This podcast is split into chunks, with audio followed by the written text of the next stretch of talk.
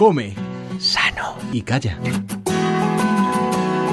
Son unos almacenes de alimentos insanos, disponibles a todas horas, como si tuviesen vida propia las máquinas expendedoras de comida o de vending, como comúnmente las llamamos, se ubican en sitios estratégicos, como hospitales, aeropuertos u oficinas, lugares en los que llega antes el aburrimiento y con él el hambre. Buscan como locos la manera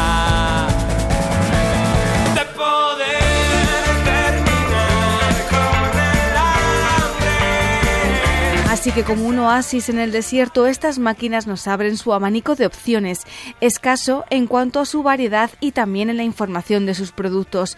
Un problema para aquellas personas que padecen algún tipo de alergia alimentaria, aunque no es el único. Francisco José Ojuelos es abogado experto en derecho alimentario. Y hay el problema también de, por ejemplo, de los nutrientes críticos, ¿no? Y se me ocurre el caso de la sal. Las personas que son hipertensas o las personas que tienen contraindicada la, la ingesta de sodio, al menos en ciertos niveles, pues eh, pueden tener dificultades para, por ejemplo, ver el contenido de sal, porque de hecho suelen ser productos tan pequeños que, que en algunos casos incluso pueden tener eh, una exención de, de, de indicar la, la, la composición nutricional, si no cabe, normalmente sí viene. Un escaparate de comida opaco que además no permite la devolución. La ley eh, permite a la persona que compra desistir del contrato en un plazo de 14 días. Si en las máquinas hubiera algo parecido, pues bueno, yo compro un producto porque realmente no puedo ver qué ingredientes tiene. Y me di cuenta que cuando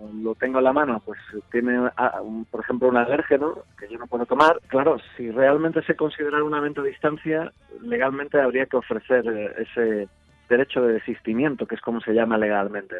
Por eso digo que son un híbrido porque realmente tú no ves el producto hasta que lo tienes en la mano es- no hay un envío lógicamente pero bueno El sector de vending cuenta en España con más de 500.000 máquinas expendedoras y con un volumen de negocio cerca de los 2.500 millones de euros anuales. Una industria consolidada que no se plantea un cambio en cuanto a la calidad de sus productos.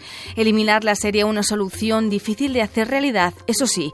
Cambiar su regulación sería más fácil, aunque según Francisco José no nos podemos centrar en lo que en principio solo es una batalla. Es como poner un, un pequeño tapón para frenar, no sé, el Mississippi o el Amazonas, ¿no? Es una cosa mucho más global y es cómo hemos permitido que cierto tipo de productos, sin ningún tipo de advertencias, se pongan en el mercado cuando no son inocuos, es decir, cuando no son neutros para la salud, que es lo que en principio la legislación intenta, ¿no? Que, que los productos no sean inseguros, Y más cuando en la actualidad la obesidad afecta en España a uno de cada cinco adultos.